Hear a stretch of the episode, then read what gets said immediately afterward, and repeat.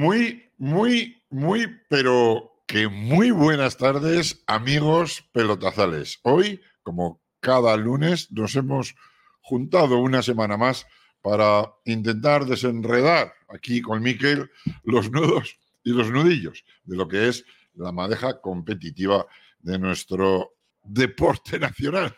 Que algunos se pican cuando digo esto.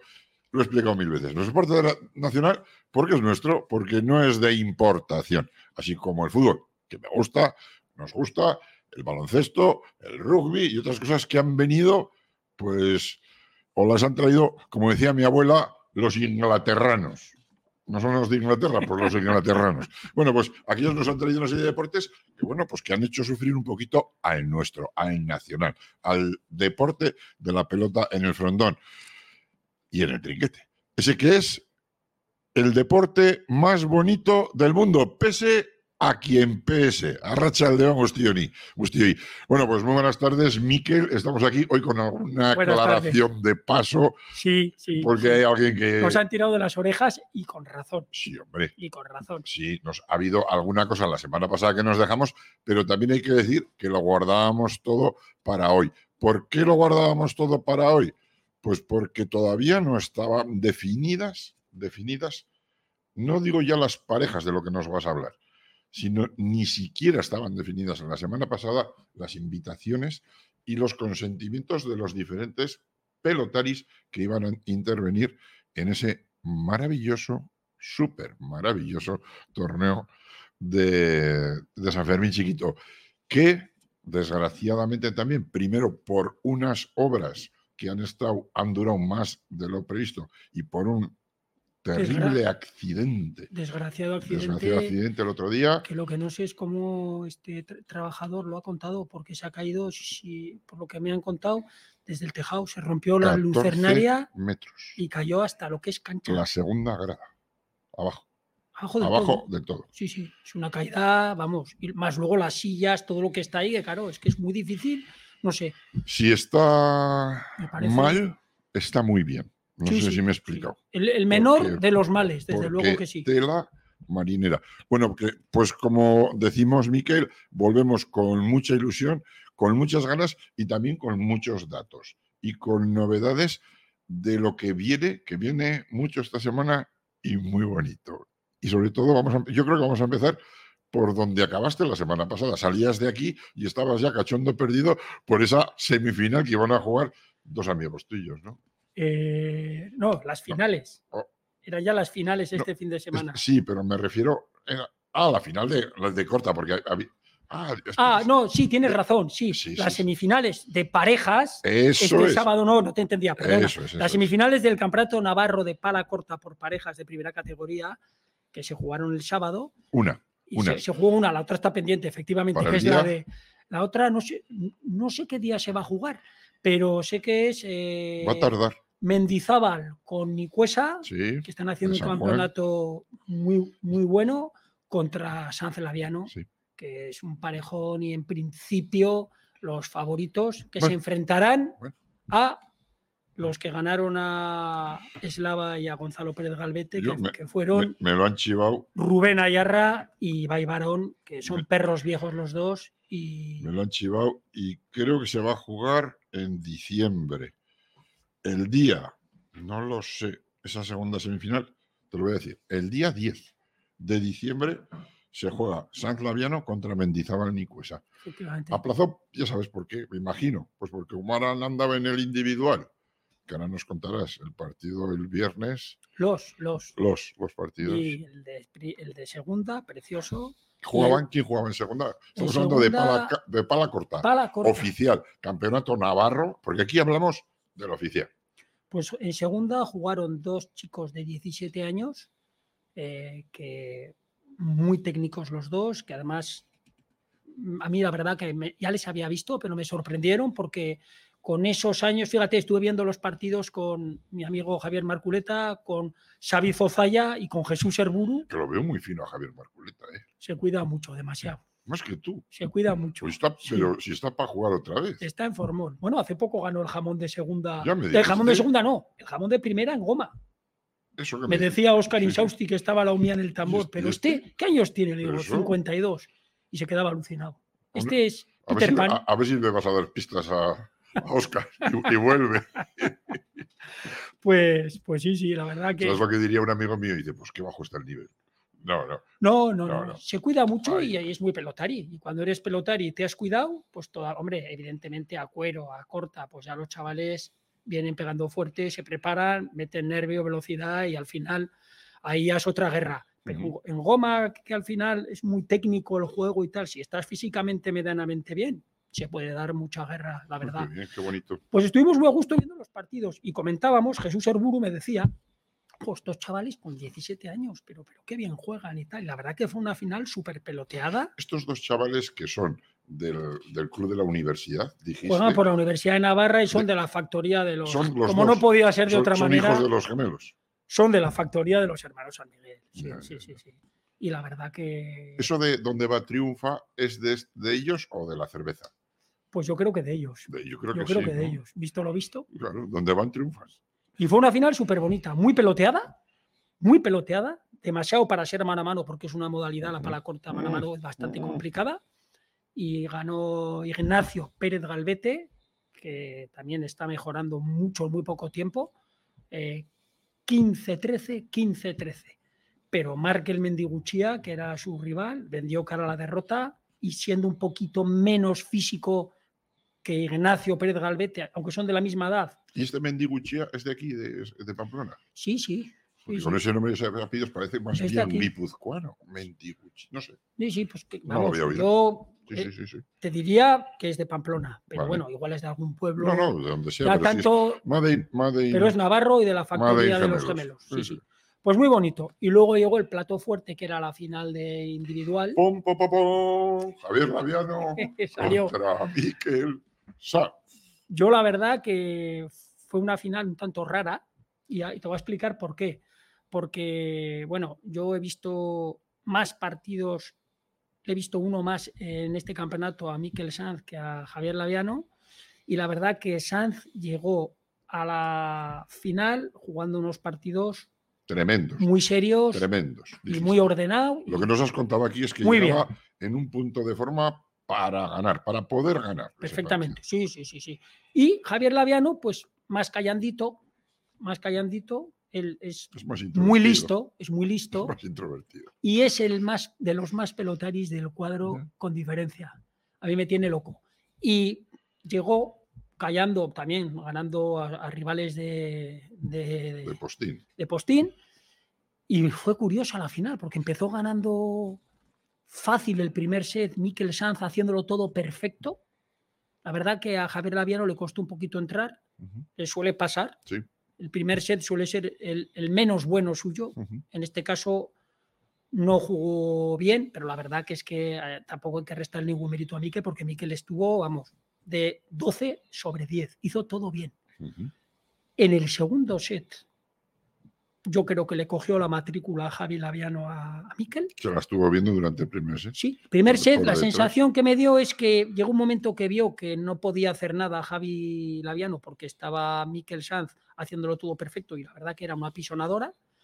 Y se paró, empezó el segundo set, empezó a cambiar el saque, a hacer esas cositas que solo saben hacer Sí, los sí. que están tocados por esa varita mágica. Eso, perdona que te, te corrija entre comillas, eso lo queremos hacer todos, pero ninguno lo hace bien. Quiero decir, voy a cambiar muy el saque, pocos. O muy pocos. Eso es, eso es para los privilegiados. Y además sin que se note. Porque de repente lo ves a uno a mano mismo. Dice, Sí, sí, sí, vas vas a- va a sacar al ancho. Se ponía así un poco con la cadera, va a sacar al ancho. Fuera. Sí. Ya no saca más. Sin embargo, esos, esos típicos saques de, de Javier, que está sacando, pues, ha metido 10 o 15 saques sacando normal, al agujero atrás y tal, y de repente toca dos paredes, ¡pa! y te la clava, no te deja ni moverte. Es que esa es la diferencia y porque tú puedes ser muy bueno y, por ejemplo, Mikel lo es y lo ha demostrado y ahí tiene un palmarés, es campeón del mundo. y- pero, por ejemplo, Javier, y por ahí se fue la final, pues tiene un punto más competitivo y sabe mejor cómo, qué determinadas decisiones tomar en determinados momentos del partido. Porque el segundo set, por ejemplo, pues lo ganó bastante holgadamente Javi Laviano y se plantaron en el tercer set y es que lo arrolló, lo dejó en dos, 10-2. Yo creo que al final, después de cómo había empezado Mikel y después de empatar el segundo set que le ganó bastante holgadamente, se vino un poco abajo y esa cuarta pasa, pata, La pata famosa. Que es la de la cabeza, la que haces tu referencia, pues se vino un poco abajo y entre eso y que Y Javi que lo conoce, que es que no es cualquiera. se conocen, bueno, Es que he hecho todo perfecto y ya me has jodido y ya me has empatado. Y ahora, han debido estar entrenando mano a mano claro. muchísimo juntos, muchísimo. Y no te lo pierdas. Además, me consta que en, entrenando mano a mano le ha ganado más veces Miquel a ¿Así? Javi que Javi a Miquel. Ya, pero entrenando. yo- Sí. Yo, también las metía por la escuadra. ¿eh? Claro, claro. Es luego, luego hay que. Es que el y no he competir, metido en mi vida uno por la escuadra. pues eso fue un poco la cosa. Es así, Miquel. Pues que nos contabas el otro día que vas a, que vas a tener esta semana, el jueves, probablemente tengamos una primicia tremenda que es al campeón individual de corta en una entrevista personal a Javier Laviano y que nos la colgará en la Fundación Cancha para que todo el mundo la pueda disfrutar y veamos un poco que, quién está dentro, ¿no? Quién está dentro de esa perfección, de eso que dices tú, que va a ser la referencia en unos años, porque seguramente va a ser cinco veces campeón del mundo. Probablemente, tiene los la, números. la verdad que es una pasada. Tengo muchas ganas de que venga al programa, de conocer un poco más allá de lo que es el, la- el pelotari en sí. Pero a modo de comentario y como cosa curiosa, hace un momento me ha, me ha mandado, le he dicho, oye, pásame el palmarés, por favor, por WhatsApp. Me ha mandado el palmarés Y se ve seis folios. y madre mía, ya le he dicho, oye, chaval, pero esto, es, esto es más largo que el Quijote. Y, ay, Que antes de- les Y decíamos, poniendo los importantes solo, cuando ¿eh? les decíamos a la escrita, tráete las chapelicas que tengas, ni se te ocurra, ¿eh? Que nos pones tú perdido de, de- Sí, sí, sí, es un chaval. Tengo muchas ganas de, de entre- de entrevistarlo y de que nos cuente un poco, porque oye, lleva siendo joven, porque tiene solo 32 años, que es una Pues- edad Pues estupenda. nos, nos acusaban aquí antes al programa de Radio Cancha que no hablamos de herramienta. El jueves tienes la entrevista, pero te voy a decir una cosa, que el lunes que viene, que es día 4, no sé si vamos a hacer programa o no, porque es, en principio es festivo, no sé, no sé si tú estás disponible. Yo estoy fuera, estoy fuera. El- y el 5 Pero ya he buscado, ya he buscado sustituto. Ya ¿Sabes, sabes, ¿Sabes quién viene a contarnos el San Fermín chiquito? Ah, eso no sabía. Yo, Por eso te digo, Yo pero tú, tráete, tú, tú traes sustituto. ¿A quién traes tú? A Miquel Sanz. Ah, muy bien. Miquel. Sanz nos cuenta esto Muy y nos cuenta un poco pues cómo lo ha pasado estos días y tal. Hoy no podía porque hoy iba a venir también. Hoy se ha presentado, además, ha estado en la presentación del San Fermín Chiquito. Eso es. Bueno, pues luego, luego nos cuentas un poco, si quieres, tenemos hoy un par de conexiones muy interesantes, Miquel. Tenemos que hablar del cuatro y medio De, no, Guillermo Mazo. de Guillermo Mazo, también del de Guarte. Vamos a dar los, los últimos coletazos antes de que lleguen a semifinales, porque esto se juega también el día 3 de diciembre, la final. He visto que sigue mi pariente, se ha metido en semifinales, Dani Sí, Sánchez. ¿eh? sí. Te ha visto, ya. Y entonces, mañana martes se celebran las semifinales, como decimos, del Guillermo Mazo. Y también te voy a dar un poco de recorrido ¿No sobre era en el miércoles? mañana, es martes, mañana. Ah, mañana vale, martes vale, a las vale. seis y media en Lecumberri. Yo creo que va a haber ambiente. Y luego también, pues daremos repaso al campeonato navarro de, de parejas que se está poniendo muy cachondo. Ya hay alguna pareja que el otro día la sacamos un poco a la lumbre que ha vuelto a ganar. Y otros que también les hicimos un poco así y han perdido. Y se están buscando un lío. Un lío. O sea, que Lo- va a haber tomate. Va a haber tomate. Entonces, Mejor, mejor para el campeonato. yo creo mejor. que nos termines de contar un poco la herramienta de aquí, porque nos vamos a ir a Argentina con los arduinos. ¿Sabes Oh. quiénes son los arduinos? ¿Cómo no voy a saber?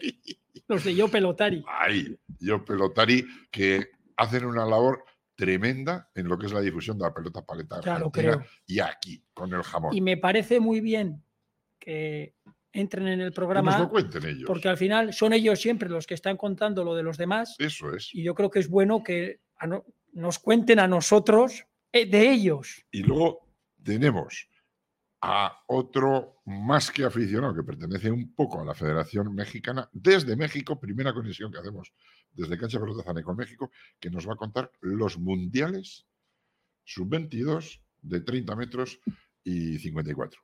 O sea que hoy tenemos un programa muy bonito. Si quieres, Estupendo. entramos ya con los arduinos, porque yo creo que es cosa más tuya que mía, hablar del jamón, hablar de lo que han hecho la Yo expedición. ya sabes que a lo que digas, Pachi. Pues adentro, los arduinos desde Argentina. Hola, ¿qué tal, Pachi? ¿Cómo están? ¡Hombre! ¿Cómo ¿cómo estás, Luis? Buenas tardes. ¿Cómo va, la- Luis? cómo va la cosa? Aquí Miki te conoce. Voy, voy a estar solo porque Lolo Rodrigo no, en este momento está trabajando y bueno, Eso voy está a bien. estar amablemente charlando con todo lo que ustedes quieran saber. Pues vamos a ver, eh, a nosotros nos interesa de Argentina todo, desde la carne, pasando, pasando por el frontón y la política. Y nos interesan también ustedes, que son nuestros hermanos en muchas cosas, pero sobre todo en el corazón.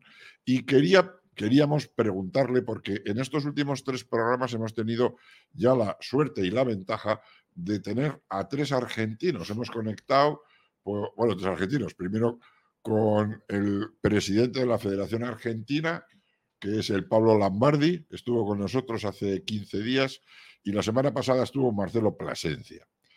Pero a nosotros que nos gustan esos frontones, como decimos aquí, de kilómetro cero, sabemos que los arduinos son, yo no sé si arduino es un animal que busca, tiene nombre como de buscar siempre las cosas que pasan en... Yo, yo digo arduino y digo, ya están ahí mis amigos buscando a ver qué está pasando con los pelotarios de paleta cuero. Pero a- a- así es, no solamente de, de paleta cuero, siempre estamos, este, nosotros cuando en realidad la historia cuenta de que eh, en una conversación de amigos, eh, Lolo, mi hijo, eh, decía que no lo conocía a nadie a la paleta, que dejara de hablar de paleta porque él quería hacer una remera que diga yo pelotario, o que diga algo sobre la pelota, y, de repente él crea en el 2009, este, bueno, la- las redes sociales y empezamos a trabajar con todo lo que es, bueno, difundiendo la pelota, pegando cosas porque sacamos de, otros, de otras especialidades, de otros países.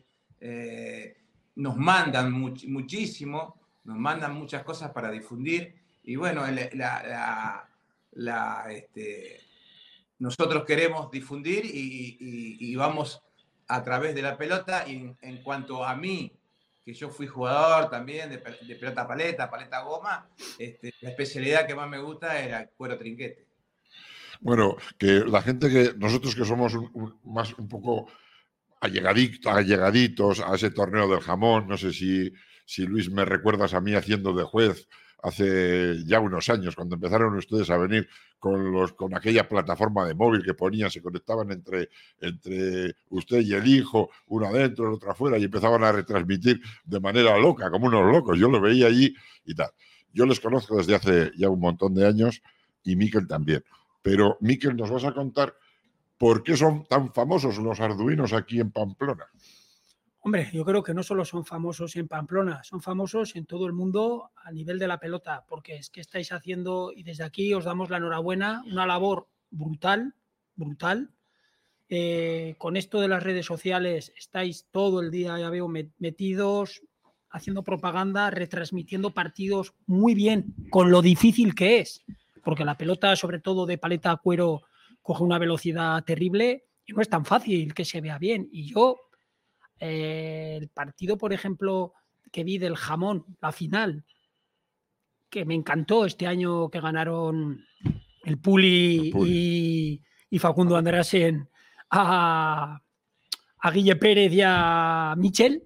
Yo decía, pero ¿cómo se puede retransmitir también y ver la pelota también? Luego, aparte de la ilusión que le ponen y todo eso. Y la verdad que es que, ¿cómo nos vamos a conocer? Es que seguir así, porque mejor no podéis hacerlo, de verdad.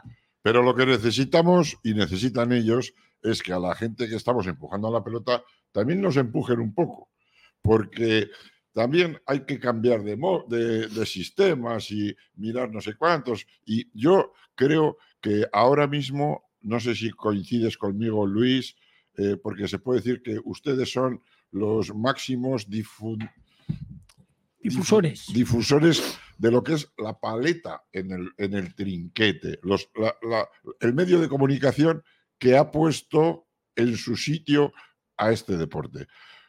yo lo que creo es que necesitamos apoyo. Ustedes necesitan apoyo, nosotros también, para poder hacer más cosas. Sí, sí, seguro. Eh, para que la gente la entienda, eh, porque a veces eh, algunas personas te dicen, bueno, vos pones el celular. No, no, no, no es poner un celular. Nosotros lo hacemos todo, todo con celulares y con un programa que, adquirimos cada vez que tenemos que transmitir para que la cosa salga bien, para poder combinar bien las, cámaras. Eh, la última del torneo del jamón transmitimos cuatro, con cuatro cámaras, una móvil, una bien adelante para el saque, la, digamos, la cámara madre y una que eh, a Cier se le, se le ocurrió un día decir, vamos a ponerlas arriba y tomamos toda la cancha, y tomamos toda la cancha. Eh, la culpa de todo esto la tiene Asier Purroy. ¿Por qué? Ah. Sí, señor, él es el inventor, entre comillas, de nosotros eh, transmitiendo. Porque yo fui en el año 2017 con una pareja a jugar como delegado y empezamos con, es una historia bonita, muy cortita te la hago, eh, y digo, ¿no querés que transmita un poquito, que, lo filme? Nada más, préstame el móvil, porque el mío, este, cuando llegue a Argentina, no, lo voy a tener que devolver. Y, así fue que lo pusimos dentro de un vaso y empezamos a decir, tres iguales, saca fulano, terminó el partido, 2-1 y empezamos. Y ahí Lolo, que es el que sabe de la tecnología, montamos un, mini estudio que lo montamos este, al año siguiente en Pamplona y, bueno, tuvimos todo el apoyo del club de tenis con todo lo que es eh, la, tecnología que se, que se, necesita, sobre todo lo que es este, eh, el Internet de su vida, porque la gente no entiende. Tenés Internet, sí, en el bar hay Internet, lo usa todo el mundo y después se ve todo entrecortado y eso no es lindo para el televidente. Exactamente. Pues yo, vamos, me alegro un montón del apoyo que habéis tenido en el tenis y yo creo que lo que debieron de hacer es eh, aprender en otros sitios pues de Asier Purroy o de la gente que quiera apoyar a otra gente para poder difundir nuestro deporte. Porque yo personalmente creo que nos falta ver en condiciones el deporte este tan maravilloso. Usted, este que está aquí, y, y, y Miquel, sabemos de la belleza, de la belleza de nuestro deporte cuando se juega bien. Y el trinquete, el trinquete cuero, cuando jugaban, yo he arbitrado muchas veces a los franceses, a Cacemayor, a, a Bergerot, a los, a los, a, los ¿cómo se llaman? Los, araujos y toda aquella gente. Y yo, yo me emocionaba dentro de la cancha con el casco puesto y decía, pero ¿cómo puede ser esto tan bonito? O sea, y la gente del tenis pegando cuando hacíamos el paseillo en, en, la red esa que es metálica. Eso es emocionante. A mí se me ponían los pelos como escarpias.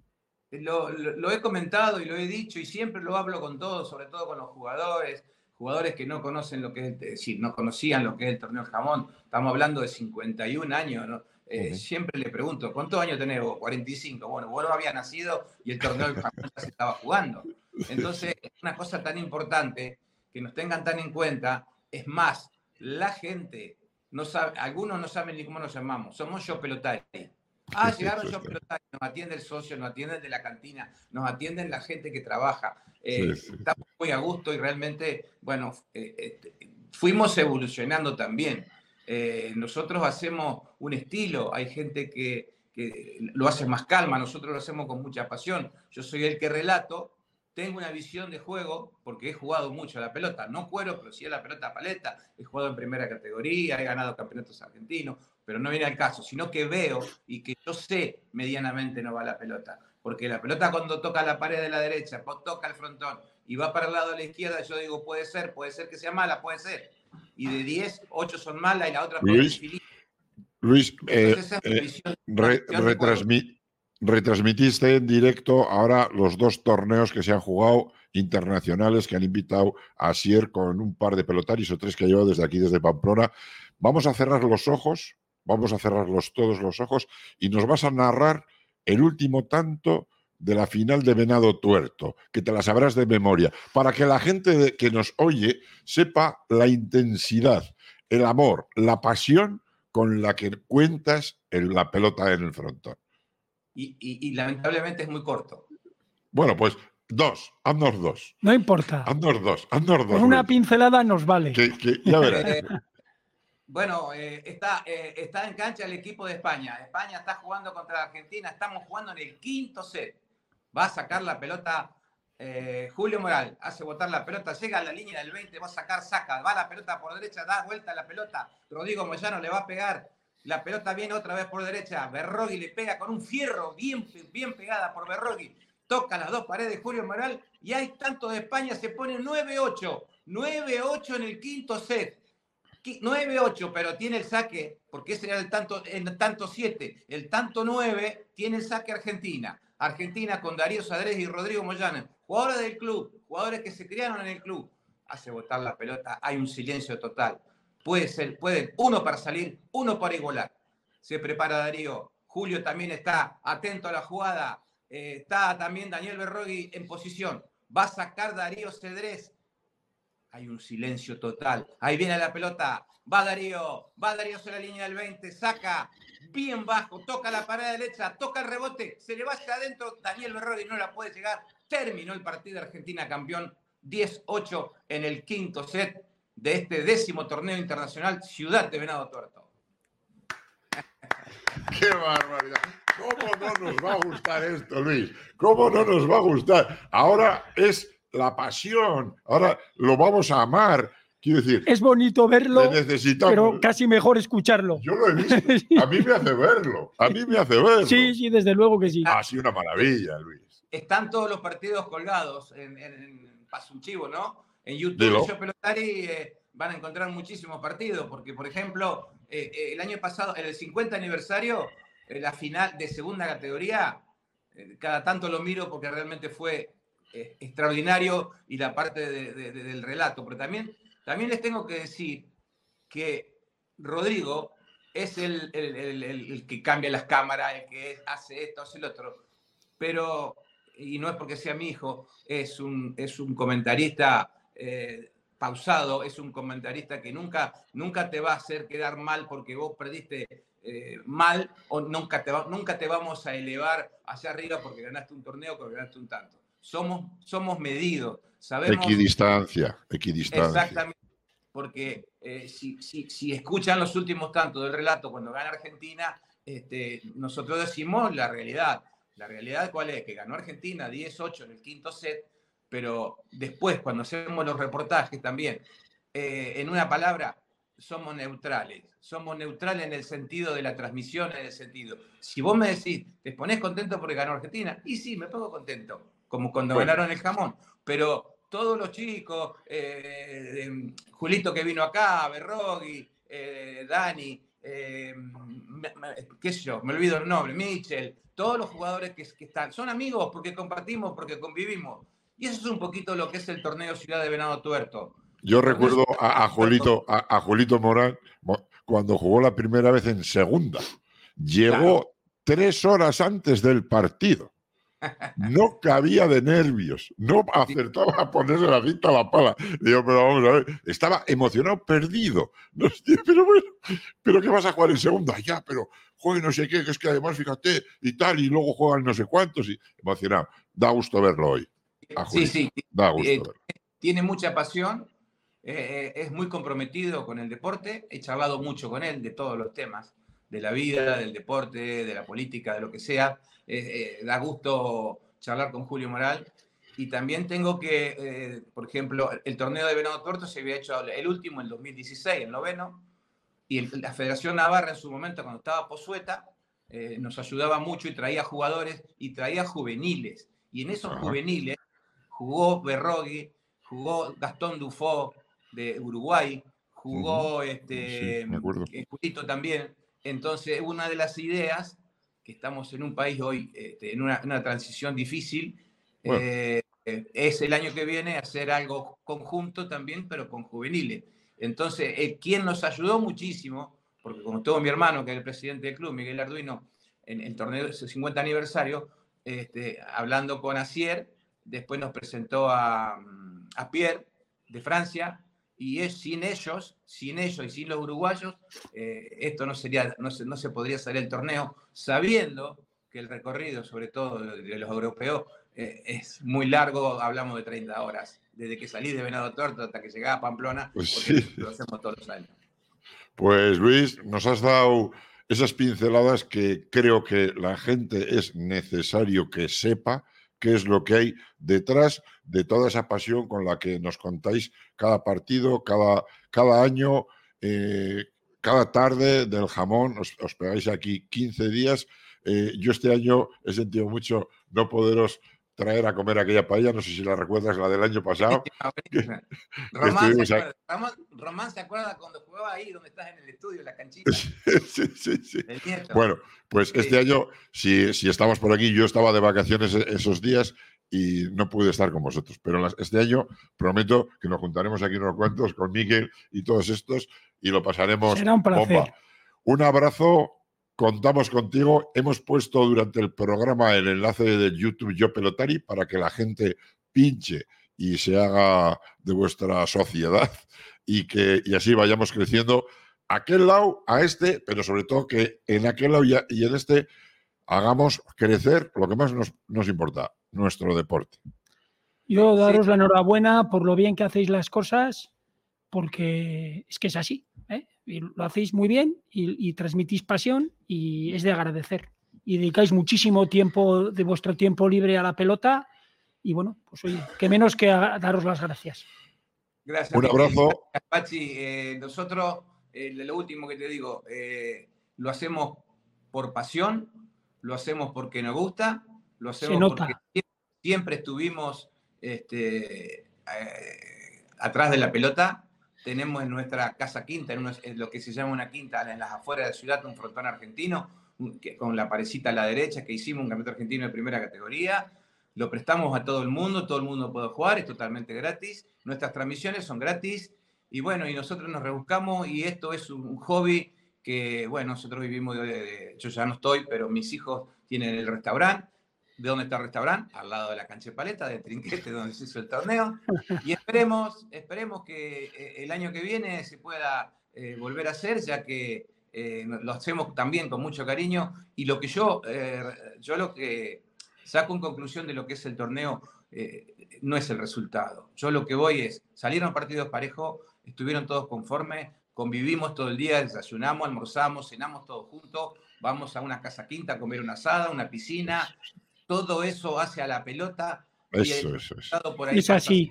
secundario. Totalmente de acuerdo. Es, de- es deporte, es deportividad, es convivir. Es, pues por eso este deporte es diferente a otros muchos deportes que hay por ahí. Es porque es Y ya especial. está, y ya está. Y vamos, además, nos vamos a empeñar en que siga.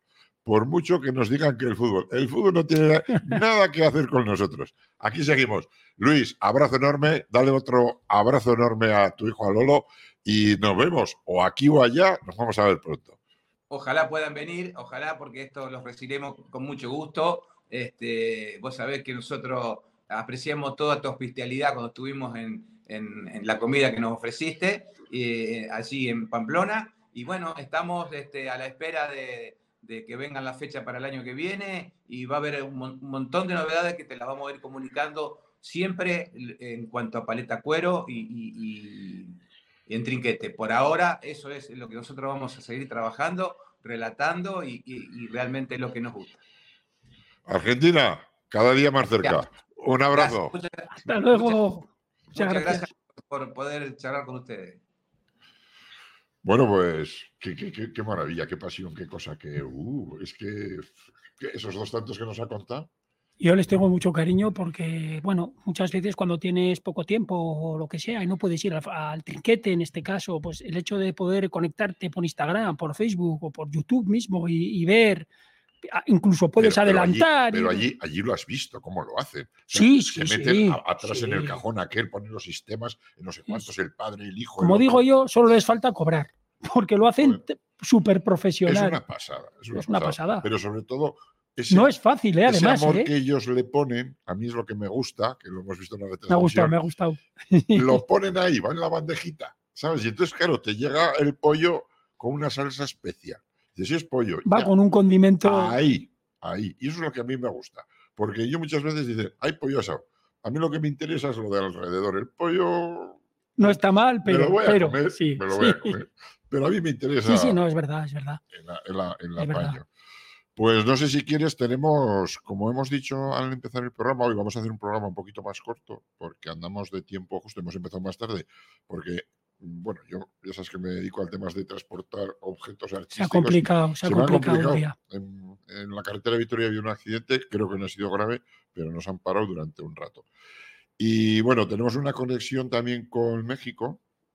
Eh, estamos, vamos a hablar con Luis, eh, ahora no me acuerdo el apellido, creo que es, ahora nos lo va a poner eh, Miquel, con Jorge Robles, perdón, Luis era Arduino, Jorge Robles, que pertenece a la organización de la Federación eh, Mexicana de Pelota, que contábamos al arrancar el programa que ha sido el Mundial Sub-22 de 30 metros y de 50 en en, México. en modalidades que no son las nuestras, de las habituales de territorio este más vasco, ¿no? Es decir, de, Sí, sí, donde sí. se practica, porque aquí jugamos a 36. Pues Jorge, bienvenido a nuestro programa, a Radio Cancha. Eh, muy buenas tardes, ¿cómo estás? Buenas tardes. Buenas tardes, un gusto, gracias por la invitación, un gusto estar con ustedes para platicar pues lo acontecido en este en esta semana que pasó referente al Mundial Sub-22 en 30 metros y 50 y 54 metros. Y bueno, qué bonito set tienen ahí. Como bien dicen, son especialidades de, de territorio, pero ahí falta la paleta goma y la raqueta, por favor. Ahí, ahí, que las pondremos. El otro día se nos enfadó, Buen- entre, tirón de entre comillas, nos tiraron de las orejas desde Valencia, porque ya sabes que en Valencia los 30 Sí. metros, la, la- la raqueta, pues, pues nos dijeron, oye, que eso también es pelota vasca. Vale, lo pondremos. Pero queremos traer una que la traiga la dueña, la dueña de la raqueta Que llevas tiempo que detrás de ella. de tiempo y ya la traerá. Me ha dicho que vendrá y además la dejará con su nombrecito. Bueno, Jorge, eh, la verdad es que te agradecemos, Miquel y yo, el que te hayas tomado un tiempo, porque ahora mismo en México, ¿qué hora es? Acá somos las 10 para la una, 12.53. 12.53. ¿Y cuándo comen ustedes? ¿Cuándo almuerzan? Ahora ya. Bueno, tenemos diferentes este, horarios eh, eh, a comparado con ustedes. Aquí el almuerzo va siendo una y media, dos de la tarde. En fin. Bueno, pues como digo, bienvenido, gracias por, por tomarte este tiempo para que nos cuentes varias cosas. Y yo creo, Miquel, que nos interesa muchísimo lo que está pasando en México, no solo lo que ha pasado esta semana, que ha sido, creo que, un éxito absoluto sobre el tema de la organización, lo que ha pasado en todas las finales, en, en las semifinales, salvo, me ha llegado, no sé si, si nos lo vas a contar o no, en la final no sé si era además España-México, no sé si femenina o masculina, hubo un poquito de, de malos modos, fíjate, de los españoles, me han dicho. Si alguna, No me he enterado yo. Sí, alguna ¿Era cosa. frontenis o goma? Frontenis, Frontenis. frontenis, es lo que he oído. Pero bueno, dentro de esa pequeñez, creo que ha sido un éxito, ¿no? El Mundial.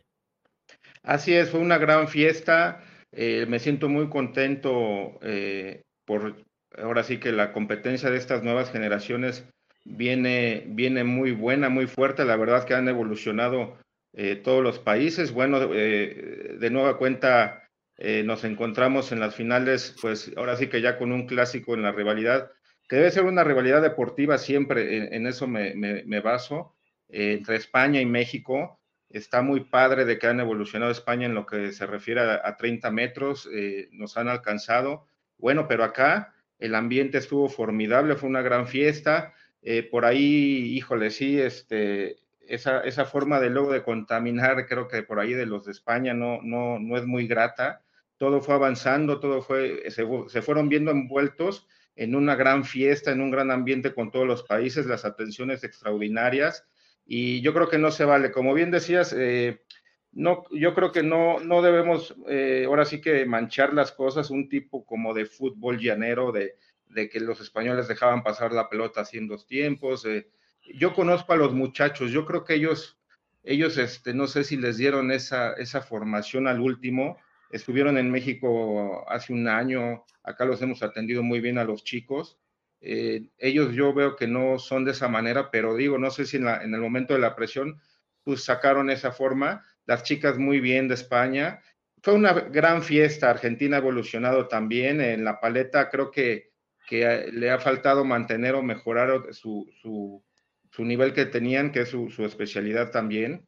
Eh, los demás países siguen creciendo y yo creo que debemos de seguir ahí con, con, esta nueva estructura de la Federación Internacional, las demás federaciones están muy unidas, eh, ahí con unas juntas en donde estuve presente, vemos proyectos, vemos trabajo, vemos un gran futuro para la pelota y creo que empezamos con el pie derecho con este mundial absoluto en donde se vio el ejemplo que las cosas se pueden hacer a nivel profesional como otros deportes masivos.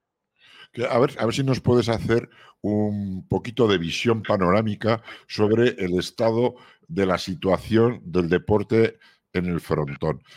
Este mundial, que ha sido de 30 metros, a lo cual se juega paleta eh, maciza y, y frontenis en, en chicos y Sí, chicas. como Argentina y y frontenis. Argentina, y luego se juega en 54 a cesta, Esta. ¿no? Me parece. eh, esa- esas modalidades, ahora mismo en España, como bien has dicho, están creciendo de manera exponencial, también aquí en Navarra, pero en regiones muy concretas como son Valencia y las Islas Canarias. Tienen unos chavales y unas escuelas tremendas que ahora mismo hacen muy buena competencia con ustedes, que son quizás o han sido siempre los líderes ¿no? en, en esas especialidades. A, a nosotros nos interesa aquí, al otro lado del charco, que nos cuentes un poco, Jorge, también cuál es el estado de la situación del frontón de 36 metros. El de pared izquierda. El frontón de 36 metros, El tradicional, sí, que ahora no se ha jugado, pero ¿cuál es la situación? Ah. Porque yo sé, porque tengo relación con Stitch, por ejemplo, y con otros pelotaris, de que allí hay, se puede decir a nivel nacional de todo México, quizás en número, más afición que en España. ¿Eso es así o no? Sí, es correcto. Aquí en México tenemos un- una super afición en lo que respecta a, a 36 metros. Se juega a mano en, en diferentes formas, con diferente tipo de pelotas. Hay excelentes jugadores también por acá. Logramos, este, digo, el, el- el Mundial en Biarritz, eh, lo que hizo el Stitch es, es un fenómeno él, eh, el, el arrebatarle también ese, esa medalla de oro allá en Biarritz eh, en 36 metros a España. A España, Eh, a, a, a Retegui. A Retegui. A Retegui. España, sí, sí, pero, pero que no juega a cualquiera. Sí. Eh, y bueno, eh, como bien dicen, cada, cada sigue habiendo un poco ese territorio de, de, de, de, los que dominan su, su especialidad al gusto. Yo creo que debemos de ir en el objetivo, como bien encomienda ahí la internacional, ahora empezar a abrir un poco más, empezar a expander nuestro deporte. Eh, no, no tiene que ser ya todo territorial, debemos de abrir, abrir, abrir eh, trabajar mucho en ello, llegar a mucho más países, a mucho más lugares, no ser egoístas. Eh, en fin, eh, yo creo que acá en México lo que es mano también de hace muchos años es, es muy fuerte. Sigue ahí también esa rivalidad España-México en, en la Sí, sí. cuestión de mano. El trinquete muchísimo con el, con el loco. ¿Te acuerdas? y es, es todo un espectáculo. Loquillo. El, ah, bueno, no se les olvide Loquillo. Muy bien, excelente jugador. Heriberto. López. Así es. Eh, en, bueno, en fin, eh, a raíz de ello yo creo que se ha, crecido una rivalidad durante años. Eh, yo creo que no debe de haber esa molestia, al revés, si lo vemos como deporte, qué bueno que exista. Mundiales anteriores veíamos partidos muy disparejos, en mundiales no llamaba la atención nuestro deporte. Debemos de trabajar, yo creo que en todos los países, cada quien pues desarrollar y mejorar si hay mayor competencia en cada lugar. Ese es el objetivo que tenemos. Yo creo que los nuevos dirigentes que están adelante ahora en las federaciones, eh, la verdad es que eh, no, no quiero, este, digo, verme incómodo, pero eh, México nos hemos mantenido muy prudentes ante situaciones de, de indisciplinas. Eh, no puede pasar eh, lo que hubo en Biarritz, ese zafarrancho, se me hace corriente. Nos hemos mantenido al margen, no hemos querido nunca actuar, porque nuestro objetivo es levantar la pelota, que mejore a nivel, a nivel mundial. Primero, en lo local, estar muy bien eh, fuertes para poder ayudar y dar la mano a los demás países. tenemos que regirnos por una palabra que es muy cortita y que en castellano lo dice todo. Tiene dos sílabas, pero se puede decir casi en una. Unión. Exacto. Unión. Unión. Y unión por la pelota. Y mirar siempre por el bien de la pelota. Nada más. Olvidarnos de personalismos, de a mí me parece, yo creo que. Bueno, trabaja. Quiero decir, ahora mismo lo que está haciendo la internacional es increíble. Hay todavía algunas federaciones, no vamos a decir nombres, que están al tran, y sobre todo siempre con la mano puesta en el freno de mano para tirar en cualquier momento. Y eso es horroroso. A mí me parece horroroso. Creo, Jorge, que sabemos los dos de qué estamos hablando y los que quieran entenderlo saben de qué va el asunto. Yo sí, que te quería, hacer, te quería ser un poco crítico o que fueras un poco crítico porque a mí me da la sensación, mirando desde aquí y con unos mm. prismáticos, imagínate de qué alcance, que la pelota en Argentina está creciendo terriblemente pero que hay una especie como de subdivisión dentro de lo que es la pelota. Están los 30 metros y los 54 y luego toda la pelota callejera. Sí, sí, sí.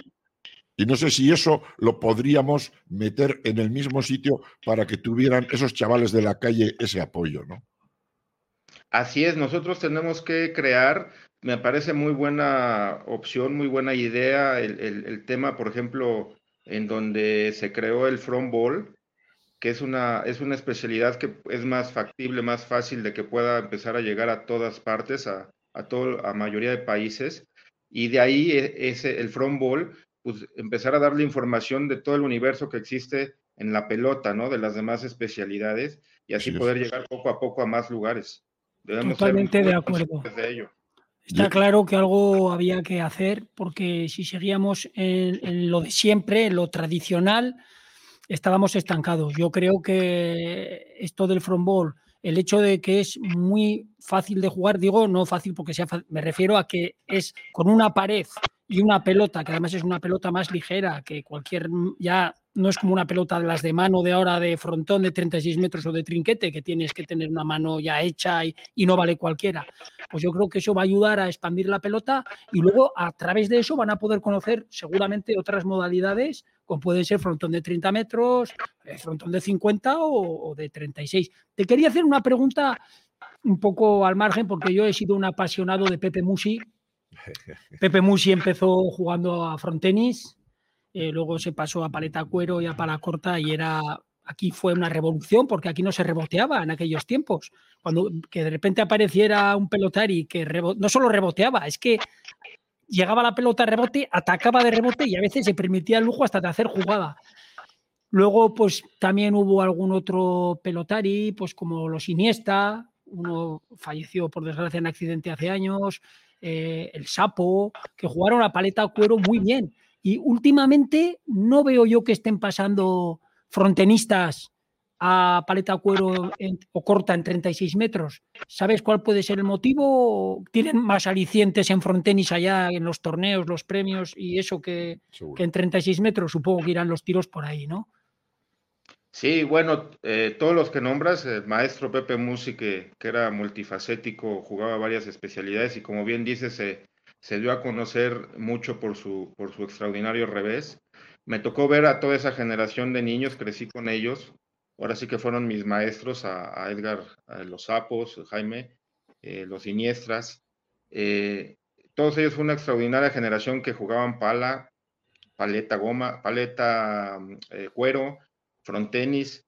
bueno, aquí yo creo que en general está pasando con nuestras especialidades tradicionales que la juventud difícilmente es tolerante. Si se pueden dar cuenta, empieza a haber eh, deportes muy comerciales que son de fácil acceso en la técnica, eh, como que en eso se enfocan. Nosotros tenemos que hacer algo más, como platicábamos del tipo front ball, para dar a conocer que nuestro deporte pues, es de los más bellos del mundo y que, y que con una buena eh, formación pueden también en corto tiempo eh, con la disciplina, eh, desarrollar gran habilidad en, nuestras especialidades.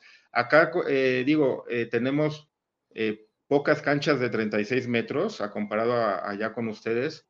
Yo creo que ese también es parte de, que no podamos desarrollar, pero estamos en ello en la, cuestión de, paleta y, pala corta. eh, estaremos trabajando en ello y acercando de nuevo a, los, a los, muchachos. Normalmente acá en México los que, los que están en la raqueta eh, luego van pasándose a las otras especialidades creándoles actividad. Tenemos que crearles actividad, motivarlos y que vayan también conociendo lo, lo, bello que es la pala corta, la pala cuero, tanto en 36 metros como en el trinquete.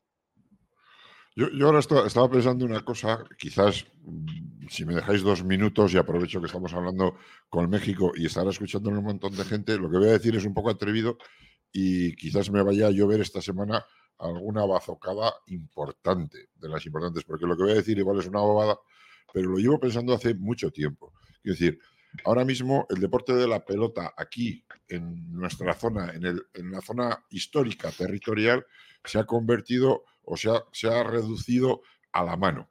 Y por la televisión, eh, a gran nivel, con luces y, cámaras y tal, y profesional, hay 45 pelotaris profesionales que juegan a eso.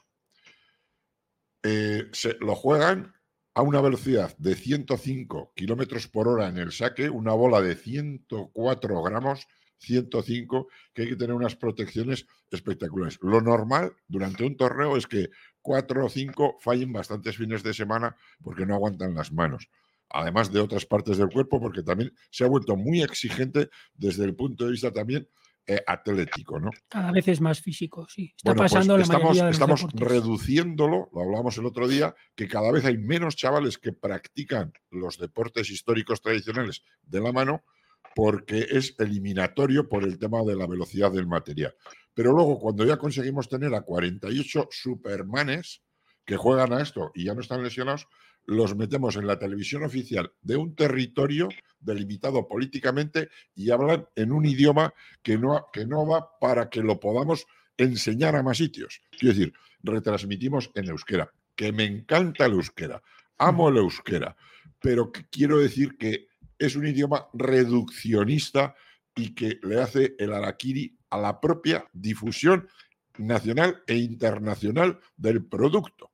Porque si retransmitiéramos en castellano este mismo deporte, lo vería mucha más gente. Sobre todo, no se lo vería, menos lo entendería mucha más gente. lo amaría mejor, porque solo se, se llega a amar aquello que se conoce bien. Entonces, Y además no- se pueden hacer las dos cosas. Es decir, se puede Se así. retransmitir en euskera, que es precioso. A mí se me empezó encanta. así, pero vino el gobierno vasco y les dijo a las empresas, pongo esta pasta Claro. si retransmitís en euskera. Claro, ya hemos, Ya. ya hemos metido el, no digo el sapo, pero eso no tenía que ser así. Yo creo que Cuando entra la debiéramos- política. debiéramos de en tener la libertad suficiente para con el mando a distancia, como haces en una película. Le pones subtítulos, la ves en inglés o la ves en castellano y ya está. Que eligiéramos nosotros y desde México, desde Argentina, desde Chile, verían los partidos de la pelota histórica tradicional con gusto, ¿o no? ¿O estoy diciendo una barbaridad? No, es muy importante esto que comentan. Eh, acá nosotros en Frontenis eh, nos hem- se ha dado la tarea de, ya llevamos varios años en donde se transmiten los abiertos de Frontenis y vemos que esa evolución también eh, tiene que ver con los países que ahorita estuvieron en la semana acá en México en el Mundial, que yo creo que se han aprovechado esa, ese tema en que nos siguen, nos analizan y han ada- adoptado muy bien la técnica para frontenis en la cuestión del revés, y eso me da gusto. Me da gusto que haya competencia, como lo vuelvo a repetir. Este, la verdad, yo luego a veces no entiendo esos temas allá en España tan egoístas, eh, en quererlo luego cerrar. Eh, eso, eso que ustedes están comentando ahorita, deberían de, de hacerlo ya desde mañana. A ver, Claro. a ver las formas, cómo llegar a todos lados. Hay ahora la, la- la tecnología, la globalización para poder estar en todas partes, que nos vean, que hay que hacer ruido. Hay Jorge, talentos. Jorge, ¿te puedo decir una palabra muy cortita de dos sílabas? Sí, Que lo has dicho antes, ¿no? Unión. exacto.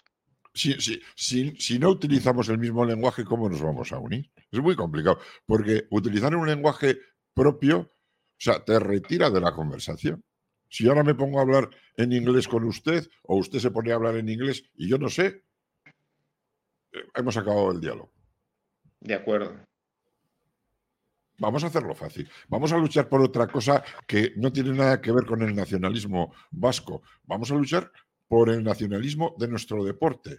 que es vasco, pero que lo exportamos a, Latinoamérica y, ahora no se lo podemos dar en condiciones. Yo creo que estamos, estamos perdiendo el tiempo, es lo que a mí me parece. Sí, la evolución ha sido muy lenta por lo mismo. Como bien dices, tenemos que tener más unión, eh, ponernos a trabajar. Hay, hay muchas propuestas, como ahora las vi en, la junta directiva. Eh, esas propuestas vi a los dirigentes que están muy entusiasmados en, en realmente aterrizarlas. Eso va a ayudar mucho. Seguro estaremos hablando ya de una evolución más pronta. La verdad que los dirigentes como el presidente Javier Casabón, acá en México el ingeniero Juan Carlos Acosta, el vicepresidente Roberto Payán, están metiendo la mano muy fuerte y esto vamos a ir para arriba. Y ustedes, un medio importante eh, allá también en su zona tradicional, pues empezar a abrirnos, abrir, abrir y cambiar la mentalidad. Se, están viendo también a ver si se hacen algunos cambios, como, como decimos, empezar a ser un poco más atractivo para la juventud el tema de, de las herramientas eh, tradicionales. Ah, ya han existido cambios en la paleta goma, por ejemplo, con la herramienta.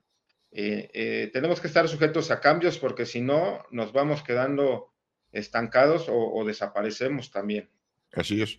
Aquí cada vez se juega menos y allí, por el cambio, se juega más ahora mismo han introducido Xavier Cazabón con todo el equipo que tiene el, juego del frontball y es la herramienta, se ha propuesto, la FIB se ha propuesto que sea la herramienta de difusión de nuestro deporte.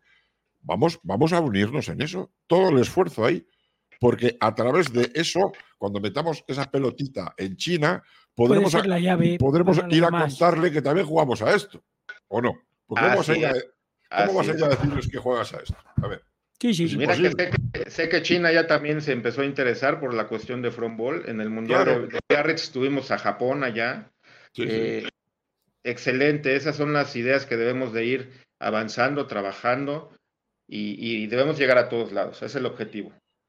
Oye, Jorge, una cosita te quiero preguntar, ya que estamos, hemos empezado hablando del Mundial eh, Sub-22, tanto de 30 como de 50 metros. ¿Te has eh, quedado con algún hombre en particular de alguna disciplina, tanto masculina como femenina, que digas, este o esta es diferente y va a marcar época en lo sucesivo, en los próximos mundiales absolutos? Bueno, se me hace muy atractivo ahora el tema de la inclusión de, las damas, de las chicas. Eh, está espectacular cómo juegan ya eh, a la sexta punta. Estuvo padrísimo. Eso también habla de un gran avance. En las demás disciplinas también, bueno, ya, ya se venían este, viendo que hay actividades de, mundiales en la paleta y en, y en frontenis. También veo una evolución tremenda en el, en el nivel. Eh, esas son lo, que rescatamos ahorita. Digo, en general, fue una gran fiesta, eh, a todos se les estuvo atendiendo. Eh, yo creo que no esperaba nadie eh, esta, esta forma de, hacer el Mundial acá en México, quedaron sorprendidos.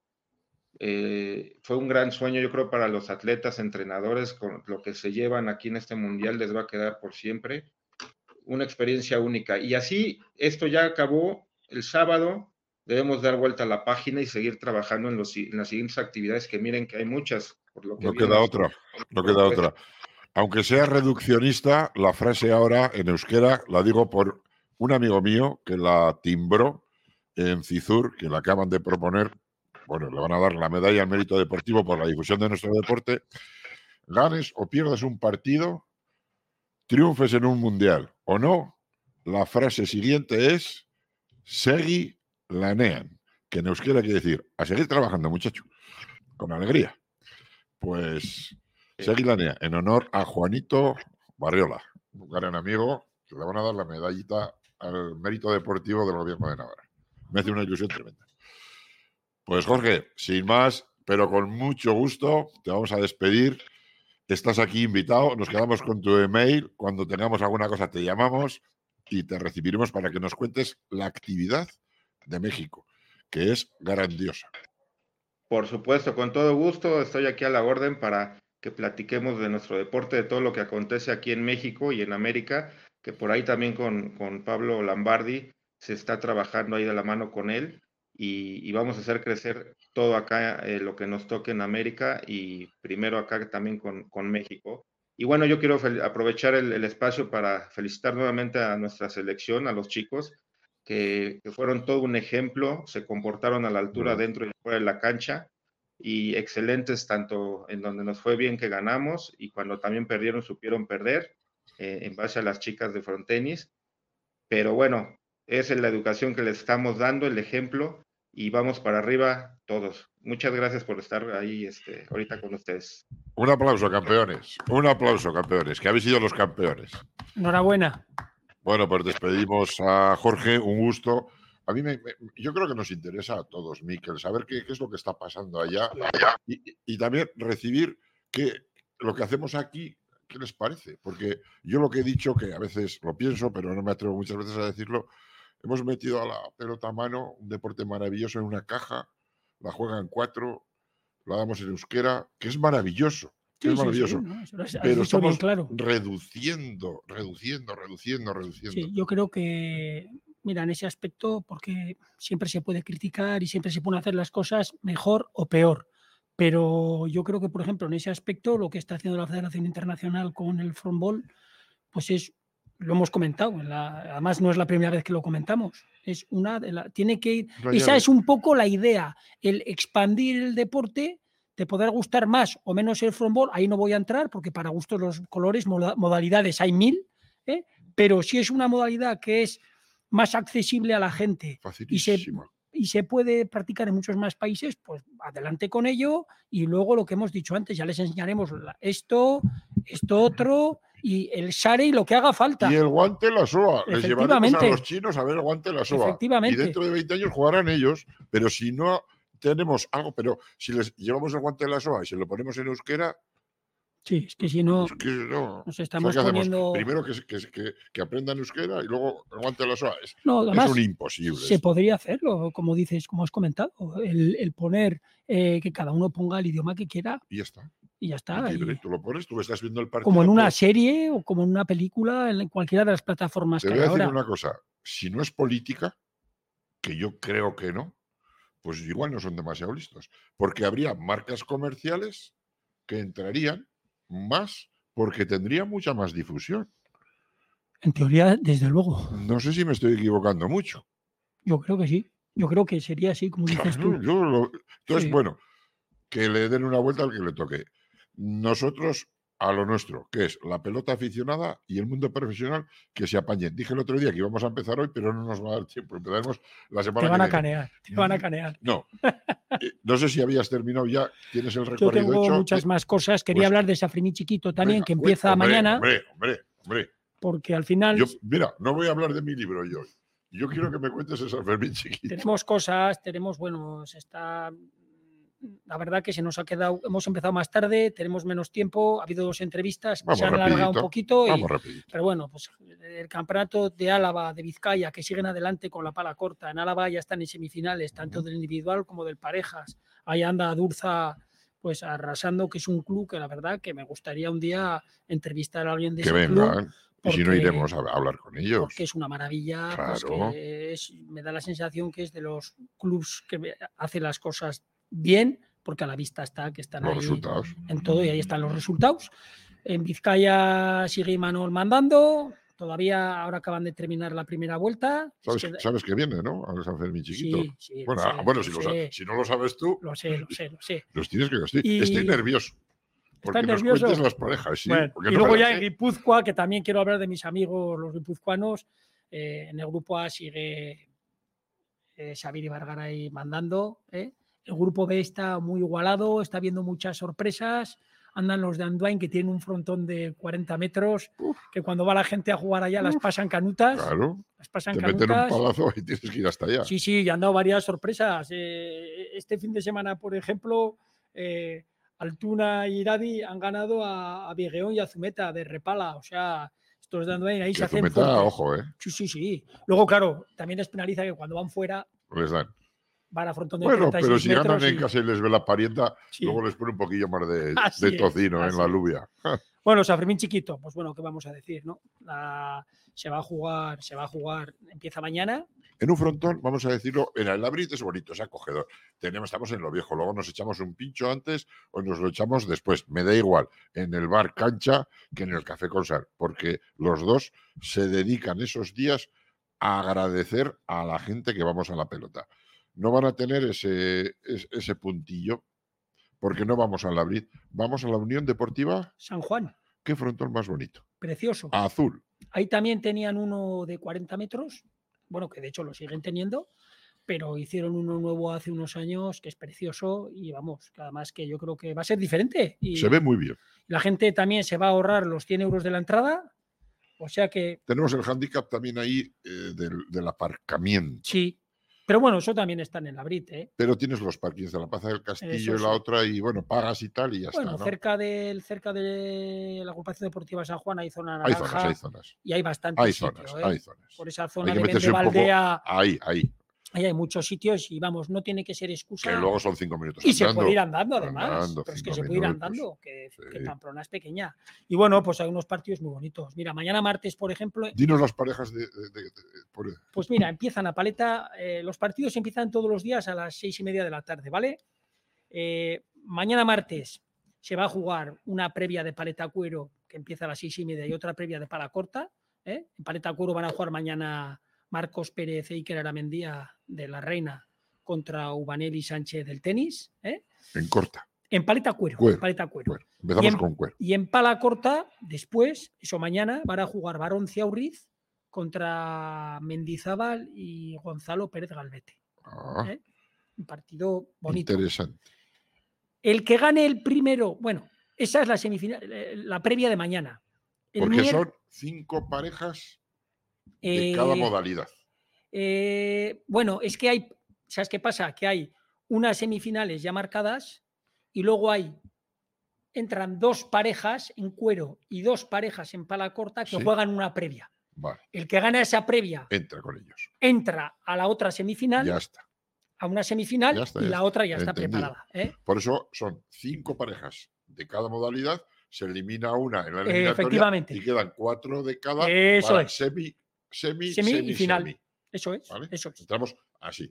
estos se caen y quedarían estos dos para la final. Eso es, la previa está muy bien porque da posibilidad de meter alguna pareja más y bueno, pues siempre ves a más gente que siempre es bueno, ¿no? Mañana, por ejemplo, hay, eso mañana he dicho, el miércoles 29 el ganado a cuero se va a jugar la primera semifinal, que fíjate lo que se van a encontrar los que ganen mañana la paleta a cuero. ¿eh? se van a encontrar en la semifinal a nada, nada más y nada menos que a Rubén Ayarra y a Javier Laviano. Que yo cuando vi esa pareja dije, madre mía, pero ¿Quién lo ha hecho? cómo se puede hacer un torneo y poner a, a- te iba a decir, ¿no? Y lo digo, a los dos mejores de paleta cuero en su puesto juntos. Pero bueno, hoy, los que organizan ellos sabrán. eh, es un gustazo poder ver a. Igual no están, igual, igual Ayara no está bien. Nada, estos están bien siempre, Sí. Pachi. Estos están. Le vi a Rubén el sábado en la Reina jugar contra Ah, sí, entonces no digo nada. Pérez Galvete y, Nada, entonces no digo Gonzalo nada, y- nada. y ga- y ganaron 2-0 Sí, sí. y ahí están. Y, y no es para cortista, juega muy bien, pero lo suyo es la paleta cuero. Pero bueno, fíjate lo que se van a encontrar los que ganen la previa. Luego, el miércoles se juega esa, esa semifinal y los ganadores de la previa de mañana de pala corta, ent- entre Barón Ciauriz y Mendizábal Pérez Galvete, van a jugar contra Miquel Sanz y Manol. El, mier- Uh, ¿Eh? esa, esa pareja también. el miércoles. ¿Pero a dónde va? Pues otro parejón. Pero es que hay unas parejas preciosas a pala corta. Porque eso es el miércoles. El jueves se van a jugar las dos semifinales de cuero y corta que ya están Ujú. pactadas, ¿eh? Sí, que sí. están ya preparadas, que son nada más y nada menos a paleta cuero, Dani Berrogui con Chatelier Buah. contra Urcuri Garay, que es el que se quedó subcampeón del mundo Sí, este sí, año sí. en Biarritz con, con Chatelier, precisamente, que va a jugar con Urmat, que es un chico francés que está jugando por Vizcaya. ¿eh?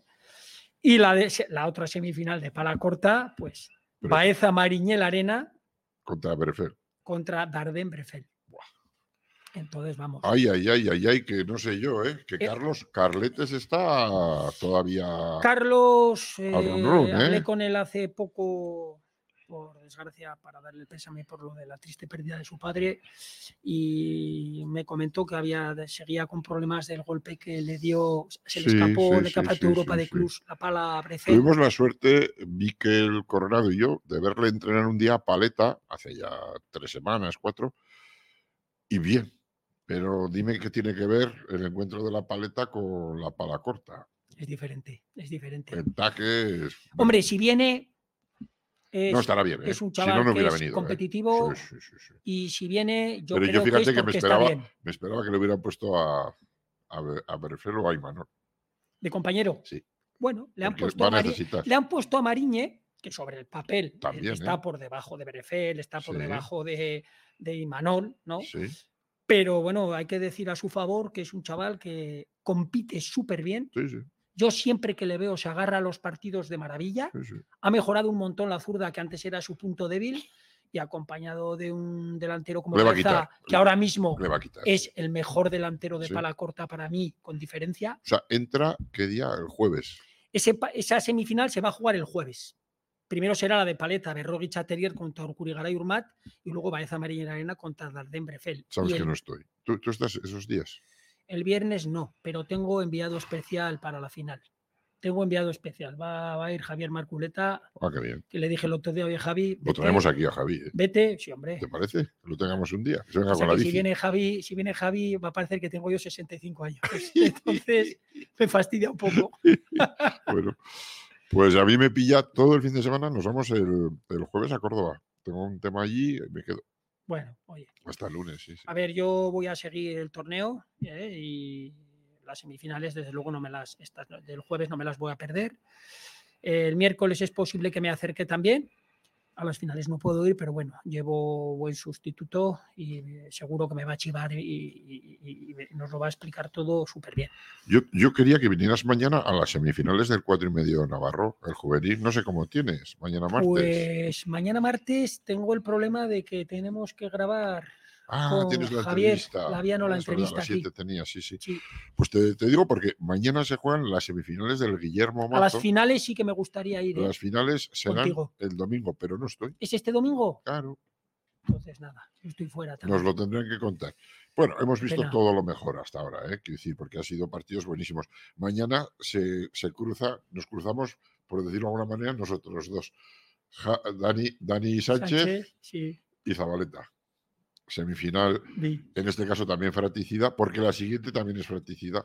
Sí, los dos son Aquel de, chaval, es que, de la round, el, otros el dos. chaval aquel que me sorprendió con aquella manera de jugar, Sí, sí, sí. se ha metido enfrenta en a semifinales. Galarza, al hijo. Pero se ha metido en semifinales porque perdió semifinal contra Galarza y se ha lesionado Sotil, que era el gallito que todo el mundo decíamos que iba a jugar la final. Lo vi en Facebook el otro día. Y Lo vi en entonces, Facebook. claro, nos hemos quedado un poco así. Me duele por, por, por Sotil, porque una es una pena, sí. una pena. Una pena porque ha hecho un campeonato precioso. ¿Y qué, les, qué lesión? ¿La mano? No lo- sí, supongo que sí. Sí, se habrá, se habrá estropeado y no puede jugar. Entonces, bueno, allá se las vea mañana el desarta, o sea, mañana el desartaguda, que tiene papelazo, papelazo, y que se las vea también tu pariente Dani Sánchez, porque no se va a esconder el no, no, desartaguda. que no. y le va a pegar cada melocotonazo que que no. le va a buscar, vamos, agacharse a coger espárragos, lo va a tener todo el rato. El desartaguda lo toma que, diciéndole, aprende a coger espárragos, agacha el riñón. Y lo va a tener allá. Y en la otra semifinal, pues es una semifinal muy bonita. Los dos del club, como te dije, En la round. claro que el, el- el del golpecito, pues no. Como la Galarza, ¿no? eh, contra Galarza. Eguzki es. es Eguzki, joder, no sé si es Eguzki, ahora Sí, No. lo, tenía, lo tenía por aquí. es. Ah, no, no, no, no, Eguzki no es. Es. es ah, Ya te voy a decir, ya te voy a sí, decir. lo tienes ahí. No, Ya me te voy a jodido el decir. móvil. Mira. Te digo enseguida porque es que. Hay que decir los nombres. Sí, sí, vamos a Y, decirlo y bien. y mañana, Juan, como te digo, el, seg- Mira, el segundo mira. partido. eh, Sánchez de Oberena contra Zabaleta. De San Francisco Javier y luego está Galarza de la Round que iba a ser contra Sotil, pero no Sotil no va jugar. a poder jugar. Y entonces el que va a jugar no sé quién es porque aquí tengo No a- te lo ha puesto. Es que. pone es Sotil, pero no, claro, la Sotil no puede. en la federación está mal. Pensaba que pensaba que ya estaba corregido. no me acuerdo el nombre. Pues mira, yo como Eguzquiza, que te dije que había visto a un chaval que me gustaba y tal y tal, pues juega contra Eguzquiza. En, la, en cuartos, Galarza le ganó 22-19, le costó, ¿eh? Y Eguzquiza yo creo que no hizo muy buen partido. Entonces, mañana, pues igual hay vuelta. Ya, Tiene ve- la ocasión de ya- ya veremos a ver. Y ya que estamos hablando con mano, hablamos el otro día de que las 18 parejas tan bonitas, pues ya se ha jugado la cuarta jornada. Queda la última. En el grupo A eh, se postula como líder Canaval a Pesteguía. Ya te dije el otro día también que andaban ahí ahí. Y Joldi Tainta, pues están haciendo también bastante bien la tarea. En ese Canaval a, a Pesteguía, que les merecían los 22, precisamente a Joldi Tainta, que yo creo que tuvieron algún problema, porque no me parece unos números como que igual se ha lesionado alguno o lo que sea. Bueno, a veces. Puede ser. A Rivillaga Peñalver, otra pareja que me gustaba en el grupo B, le ganó a Santa María Choperena, que junto con Apecechea Pecechea lideran el grupo, pero yo creo que los de Goizeta se clasificarán directamente. Este fin de semana tenían partido contra Aristegui y Aldave. Y en el grupo C, eh, Garaño Iriarte, Valer Oscoz, ¿te acuerdas que los nombré el otro día? Sí, y Sí. al Dulcin Anso están con seis puntos. Aunque Garaño y Iriarte perdieron, me extraña, porque no habían ganado ningún partido contra Galarza y Gurrea. Galarza, del que hemos hablado, el hijo, y Gurrea es hijo de ¿Y un amigo mío. ahí no está, no lidera en ese grupo. No, No, ¿eh? lidera, eh, están con, con seis puntos al Dulcin Anso, Valer Dioscoz y Garaño Iriarte. Están ahí, ahí. O sea, que está la cosa. Yo creo que de aquí se van a clasificar dos. Quiero decir, de los otros, en el primero se, van a, se va a clasificar Canavala Pesteguía, en el siguiente se va a clasificar directamente a, a, a. Claro, y, Y en el último- mejor segundo, ¿no? Yo creo que se va a clasificar Valer Dioscoz como primeros, los chavales, y como segundos al Dulcin Anso. Está muy interesante. La semana que viene, entre la Urzama y Irurzun, Pues de eso se trata, que esté interesante sí, sí, sí. Y para luego, que todos y luego decirte, que poner toda la carne en el asado. En el cuatro y medio este fin de semana de Huarte se han jugado partidos bastante más que interesantes porque jugaban al Dulcin contra Rivillaga. Uno muy amigo mío y el otro más. 21 iguales. Joder, ¿Quién ganó? te estoy viendo. El de ahí, la cuarta pata. el de la cuarta pata que estuvo aquí. Y porque tiene ba- bastantes más años. A Rivillaga yo creo que es un peloteri que andará ahora sobre los 23 y al Dulcin ya tiene los 27. Es diferencia en cuatro años. Y yo el dicho Perena. Joder, y ahí también igual. empate a 21. ¿Y quién se lo llevó? Yoldi. El de la cuarta pata. Es que, es que qué importante es. Quiero reivindicar esto porque Es, mira, lo más importante. ve- empate a 21. Si el otro tiene la cabeza mejor amueblada que tú, no tienes nada que hacer. No, no, pero es que es así. Porque ¿no? jugar a pelota juega parecido. Sí, sí, no, técnicamente. No, y a lo mejor igual es mejor el otro. Sí, Salvo que te, te tropieces en el saque, Mira el ejemplo que hemos hablado antes de Mikel Sanz con Laviano entrenando. ya está. Gana más Pero luego, veces ¿qué Mikel, pasa? que me lo ha dicho un Ya, pajarito. ya, ya, pero luego, ¿qué pasa? Pues que la cuarta pata es, es- es fundamental, no fundamentalísima. Bueno, pues si quieres, eh, terminamos. Quiero terminar diciendo que ahora vienen varios campeonatos privados de herramienta, preciosos todos. ¿eh?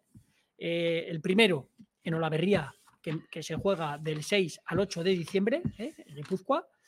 Y bueno, eh, se juegan tanto paleta cuero como pala corta. Van los mejores. He visto las parejas, las tengo aquí apuntadas, pero bueno, hay un nivelón tremendo. ¿eh? Va a estar jugando a paleta cuero Cambos, va a estar jugando Isaac Ciaurriz, Guille Pérez, Dani Berrogui, Marín la Arena. Te hablo de paleta. Y a pala corta, Yago Amadariaga con Imanol, Carlos Baeza con Escufca, casi nada, Dardem Brefen, Barón y Bargaray, Rubén Ayarra con Javier Insausti. O sea, Uf. nivelón. Del 6 al 9 de diciembre, el noveno torneo de Olaverría. ¿eh? ¿Cuánto cuesta ir allí de tiempo? Pues 45 50 minutos. Pues igual, por eh, Echegárate. Si estamos aquí, Sí, pues algún, día. eh, yo vuelvo el 6, pero no descarto pasarme a ver las finales. claro. Hablaremos. Sí, ¿eh? hablamos y luego las contamos. Sí, y aparte de ese, también va a ser enseguida, lo que pasa que se he hablado con mi amigo Tomás Lacalle. Y me ha dicho que lo iban a presentar eh, este miércoles en el Ayuntamiento de Vitoria, Pues entonces que prefería no decir nada, pero bueno, me ha adelantado que es la 41 edición y que van a ir los mejores de los mejores, que han echado toda la carne en el asador, se juega. ¿Quieres que le llamemos la semana que viene y que nos lo Pues cuente yo él? creo que estará encantado de, de- de que le llamemos, a mí también de escucharle, porque lo va a decir mucho mejor que yo. un mes hablando con Sudamérica. Sí, Tenemos aquí gente Sí, sí, sí, sí. No, además, gente que lleva muchos años, como Tomás, haciendo mucho por la pelota, altruistamente. Y bueno, y ya te digo, es que comienza el 17. Bueno, comenzar ha comenzado antes porque tienen categorías inferiores, juveniles, tal, pero ya lo que digamos, lo que es la pala corta y paleta cuero élite y la paleta cuero sub-22, en la que van a participar todos los pelotaris que están preseleccionados para el Mundial Sub-22 de Pamplona, que ya tenemos sede el año que viene aquí, ¿eh? van a jugar, se va a jugar del- desde el 17 de diciembre hasta el 31 de diciembre. Y me han chivado que además en la final, que parece que va a ser el 31 de diciembre, no es seguro, además de jugar la final de pala corta y paleta cuero élite y paleta cuero sub-22, van a hacer una revancha de la final de mano pareja senior del campeonato de Álava. ¿Eh? Mira, O sea que vamos, van a hacer un festival precioso, mira. cestas, sortean cestas, vamos, y lo que decimos. pues la semana que viene nos vamos a centrar un poco en explicar todo esto y en un nuevo torneo que también se está madurando con los campeones territoriales de cada provincia en cuero, corta y mano, en parejas. Se está masticando para poderlo llevar, si se puede, a Semana Santa y si no, para, para casi mayo, que desaparece la competición. Algo maravilloso que no sé si me has oído y repetir una palabra dos veces. Unión. Unión. Se va a llamar el campeonato así, el campeonato de la Unión. Me parece ¿En honor a quién? Hombre, pues ¿a quién va a ser? A don Carlos. A Carlos Baeza. Bueno, pues si no tenemos nada más, que Una ya cosita, una cosita. vamos tarde, nos va a que parece- contar Miquel. Parece que no te quiero dejar terminar. No, no, no, Pachi, no. Perdóname. No. Pero bueno, ya para acabar, precisamente ya tú lo has nombrado a Carlos Baeza, se va a celebrar el octavo memorial Luis Baeza, que se va a celebrar entre el sábado 16 de diciembre y domingo 17. Partidazos de paleta cuero, de chavales que no son tan chavales y que ya están jugando a un nivel espectacular. Y bueno, para corta, pues tienes parejas, te las voy a decir, Baeza, Baeza Laviano, Sanz Insausti, Qué bonito, Ayarra y Manol, qué bonito. Madariaga Escufca. Fíjate. o Oye, sea, me ha faltado Skufka aquí en el chiquito. No sé qué ha pasado. No me he enterado. Yo creo que no habrá podido venir. No habrá podido venir. habrá podido venir, Emiliano, porque será- lo ibas a pescar aquí para la Me entrevista. ¿eh? hubiese gustado. Pero Ya lo bueno, cogeremos. ya lo cogeremos. Sí, sí. Cogeremos. Bueno, Ahora pues- sí te puedes despedir, No, Pachi. pues voy a hacer una cosa. Como has empezado en esto nuevo y me toca a mí arrancar todos los días y despedirlo, lo vas a despedir tú. Bueno, pues nada. Que he estado muy a gusto, como siempre, y que os esperamos a todos el próximo programa. Y que el jueves de la semana que viene eh, tenemos intención de subir la entrevista a Javier Laviano, que, que yo creo que va a ser una entrevista bonita y, y cuando menos curiosa, porque bueno, todos los que nos gusta la pelota y en especial la herramienta lo conocemos. Así que, y el que no lo conozca va a tener una buena ocasión para hacerlo. Pues nada, como dice Miquel, hasta el lunes que viene. El jueves tenemos un una subida preciosa, pero mientras tanto, pues a ver partidos, las semifinales del cuatro y medio mañana en- ¿De Cumberry? y arranca en la, en la so- sociedad o agrupación deportiva San Juan, no sé cómo se dice. Agrupación Deportiva San Agrupación Juan. a partir de las seis y media, desde mañana, martes, miércoles, jueves y viernes, el torneo de San Fermín chiquito en un frontón precioso. Eh, ir andando y si vais con coche, acordaros que se puede aparcar arriba, donde los chalecitos aquellos, hay bastante sitio, Muchos que sitios. nos ha dicho Miquel hoy, zona naranja. Hasta el lunes que viene. Adiós. Agur.